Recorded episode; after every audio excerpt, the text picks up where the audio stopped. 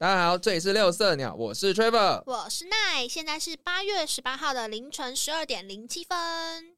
哎，前阵子啊，就是疫苗在开打的时候，我有看到一则新闻，就是说台北荣总替外送员专案接种新冠肺炎疫苗的时候，他在上午的时段有三十个人，就是在接种前量血压，才知道自己有高血压。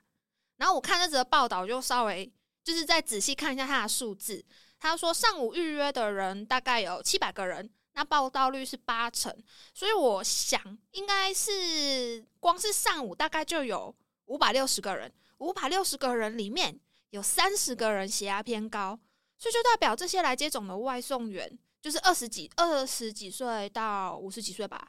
我遇到的外送员几乎都青壮年，都差不多。对对对，他们里面就将近有五趴的人有高血压，但自己不知道。意思是说他们都没有呃没有高血压的病史。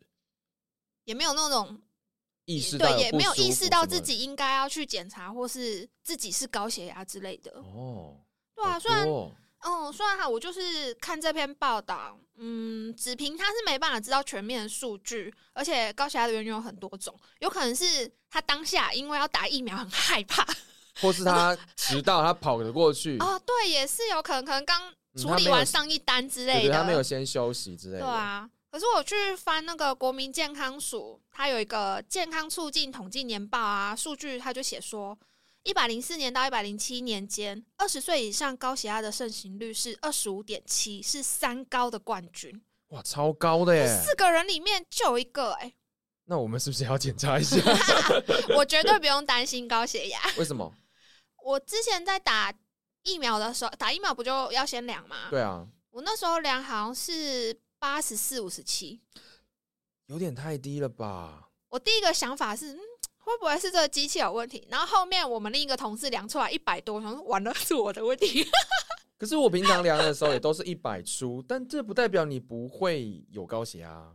我就是血压高起来是正常，其实这种才要更注意，因为医生不会帮你注意，他不会知道你原本血压是偏低的。嗯，在这里其实要提醒大家一个，就是 baseline，这要怎么讲？自己的基准值吗？哦，对对对，对对，因为我们现在讲这些，其实它是一个平均。有人就是天生可能血压偏高一点点，那有些人可能像我一样，天生血压就偏低。那你不要以为天生血压低就代表你的血压也可以跟人家一样高到一百三、一百四才是高血压。你其实是要注意自己的身体状况。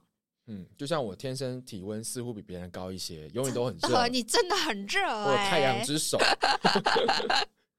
所以我就想说，这二十五点七趴真的是蛮高的。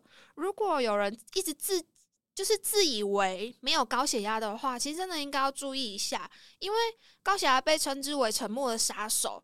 它本身是心血管疾病、脑中风、糖尿病、肾脏病等重大疾病的共同危险因子，而且它本身没有什么特别的病症。哎，可是通常不是人家都说血压高的时候头可能会痛啊，紧紧紧的这样子吗？嗯，教科书上面是会跟你讲说，有些人会出现头痛、偏头痛啊、头昏眼花啊、肩颈酸痛等症状。可是这些通常不会让高血压的人觉得有什么特别的，因为没有特异性嘛。哦，对，对，那而且你头痛的当下，你没有去测量，你很难知道这到底是什么原因造成的。宝宝只是我今天工作压力特别大。或是吃了一个真的很糟的食物，对，都有可能。对啊，所以跟之前我们上上个月讲过的糖尿病一样，这种都是潜伏很久，然后一次爆发的隐形杀手。那这个月我们就来聊聊高血压吧。从什么是血压，怎么样算是高血压，如何预防，如何治疗等，一一再慢慢跟大家做介绍。对啊，首先要先带大家认识什么是血压，因为我们的心脏就像帮浦一样，会将这些吸带着氧气、养分的血液送往全身各处，也将细胞们产生的代谢物甚至是废弃物带往负责处理这些的脏器，维持人体血液循环。其中，心脏收缩时打出血压，使动脉扩张产生的压力就是收缩压。那动脉因为它扩张了嘛，它要回缩成原本的大小时，产生的压力就叫舒张压。那我们每次量的时候啊，嗯，机器或者是护理师在帮你写，有可能都会写，比如说一百，然后一个斜杠八十。前面的数字就是一百，它就是收缩压；后面的八十就是舒张压。就是比较大的就是收缩压，比较小就是舒张压。对啊，那影响血压的因素有很多啦，像我们刚刚讲的那些心理或是呃心肌的力气够不够啊，你整体的体量多还是少，你血管的管径，那血管管壁的弹性。有没有觉得很紧张、压力很大？你的内分泌的因素、环境温度变化等等，所以我们不太会凭单一时段一次的数值作为高血压诊断的依据，通常是需要比较多次，然后正确的量血压得到数值来判断。因为你当下量的血压只是当下的状态，嗯，它不能够直接跟你说啊，你这个状态。就一定是怎么样怎么样？对，它不像糖尿病有一个糖化血色素，可以让你去观察这什么三个月以来的平均值什么之类的。对对对对。好，那首先我们就要讲怎么样的正确的量血压，不是说你把手放进去，然后机器这样缩，然后结束就没了。其实量血压也是有讲究的哦。血压也是一个要讲究天时地利人和的。所谓天时是怎样？要看良辰吉时吗？还是要对照生辰八字啊？因为，嗯，早上刚起床或是晚上睡前的时候啊，就是这两个时段，它的血压比较特别。像你睡前两个小时，血压通常会开始往下降；起床后两个小时开始往上爬升。那加上一些中风的意外，他们统计出来有一半以上是发生在早上六点到十二点，所以会希望。你要量的话，就是早晚测量的数值是比较具有参考价值的。哦，因为这两个时段相较之下比较少其他的变音，或者是说它比较具有嗯代表性哦。因为其实我们量一整天的血压，就算你每个小时都去量好了啦，我们还是会取高的那个当做数值。哎，可是如果是生活作息比较不一样的，像我嘛是固定轮小夜班，那甚至有些人是轮大夜班，就是轮三班的那种吗？对啊，或者是可能本身就是需要熬夜啊、应酬的人，那这样怎么办？会希望他们就是找比较固定、他比较放松的时段来量血压。哦，嗯，毕竟你像你刚刚讲的那种有压力的状态，其实量起来算偏高，但也不不一定是准的。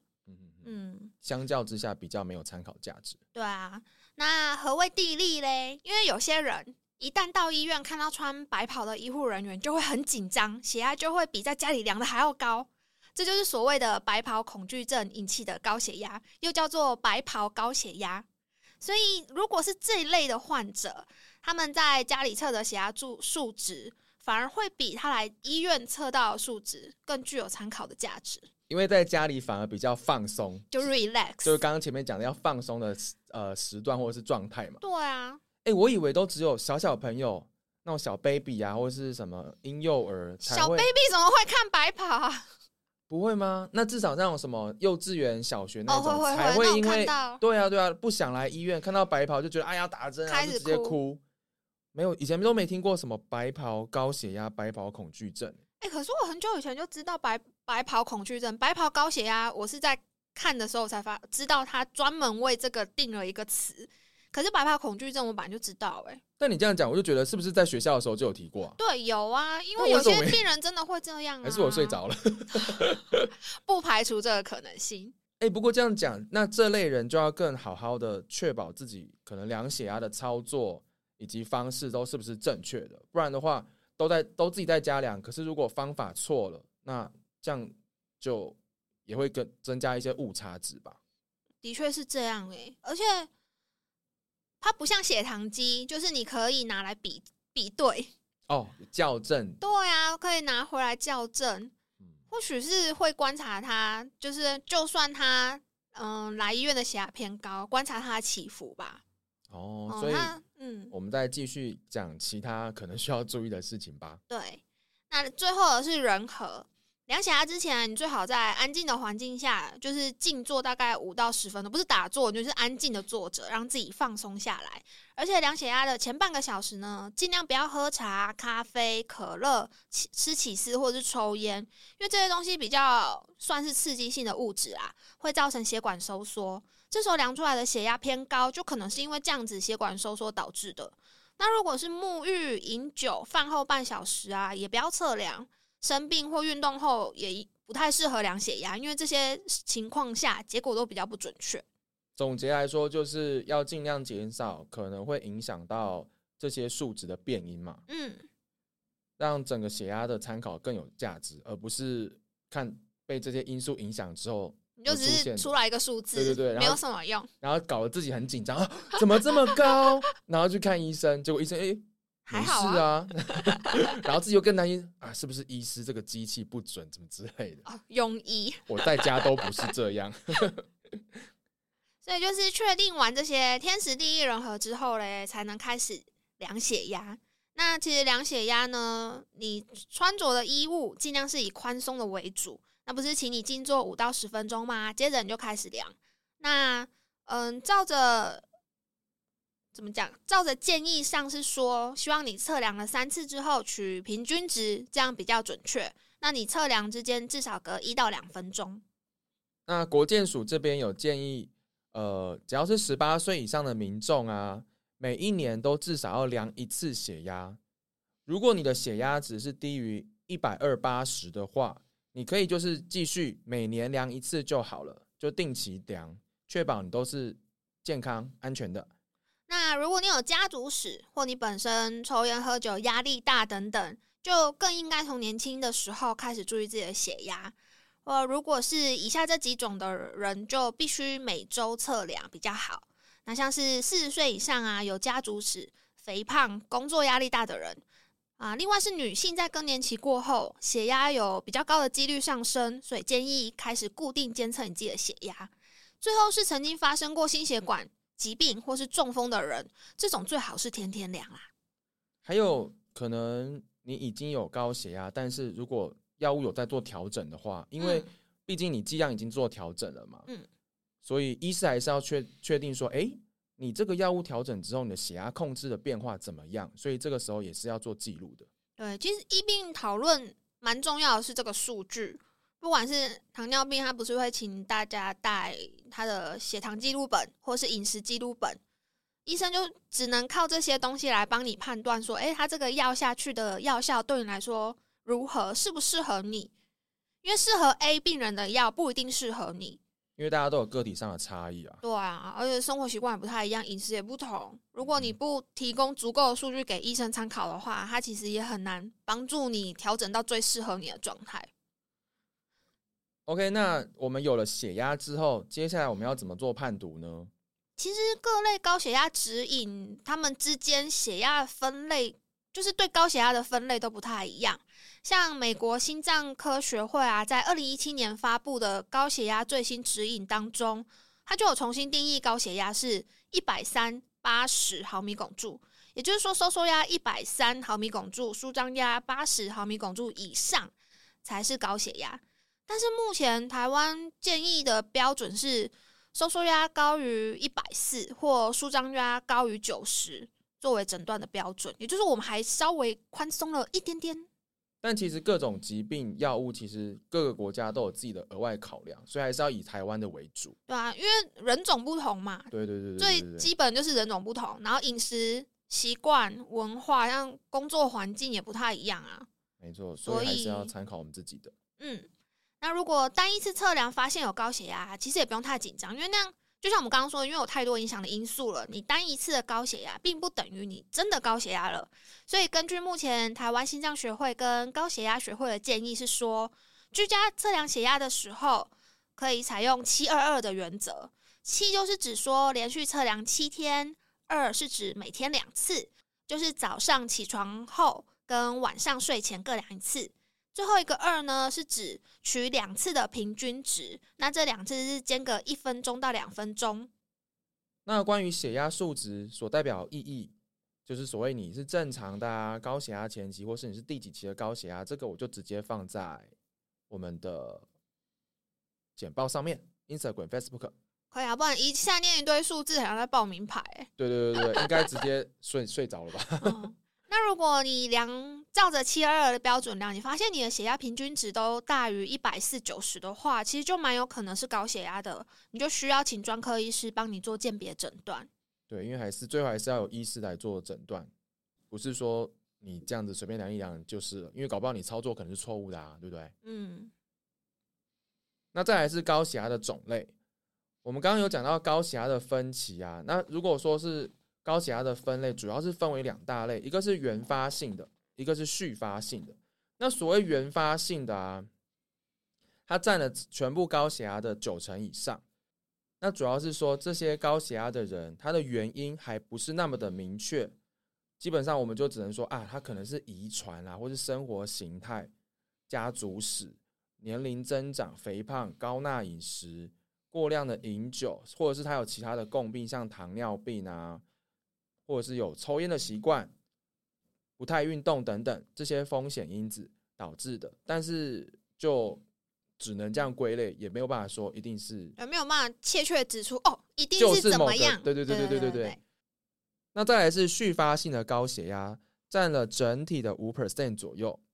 那导致的原因呢、通常是因为生理的变化或是其他的疾病所造成的，例如说可能主动脉缩窄，那怀比较常听到的就是怀孕嘛，妊娠性的高血压、内分泌异常及肾脏疾病等等。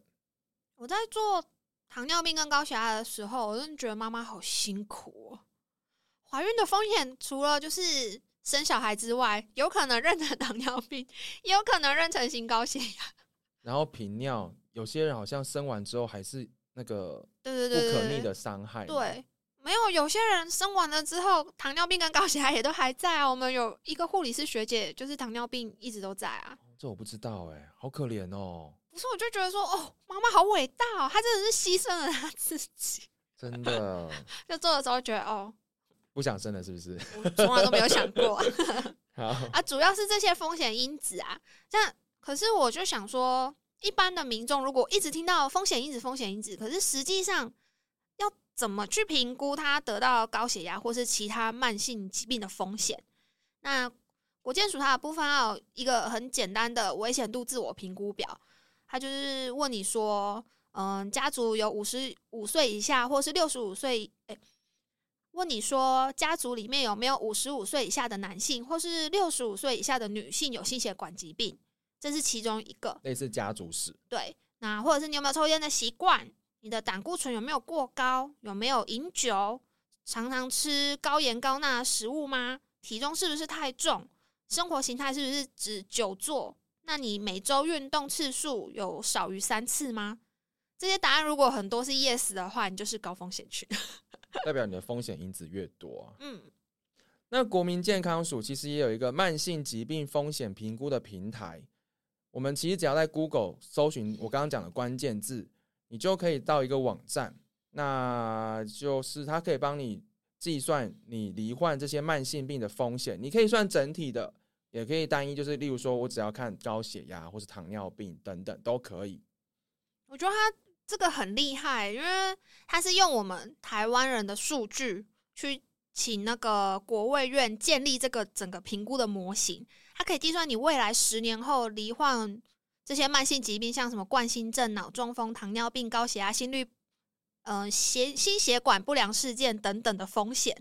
那就算你测量出来之后，你可能只是五到十趴，或是稍微偏高，你不会，他没有马上建议你去看医生，但是他也会给你一些你可以身体力行的健康生活习惯，当然像是戒烟啊、多运动啊、健康饮食这些，来改善你的数值。那也可以降低你罹患疾病的风险，预防这些慢性疾病的发生。但是这个平台目前我们都不适用，因为它是适用于三十五到七十岁，还不够老，我们还有一点 UK。以这个模型来说，对对对对对，相较之下比较没那么准正准确啊，相较没那么准确。而且我真的照着他那个输入了之后就，就好像只有糖尿病两趴吧，我印象中，这样很好啊！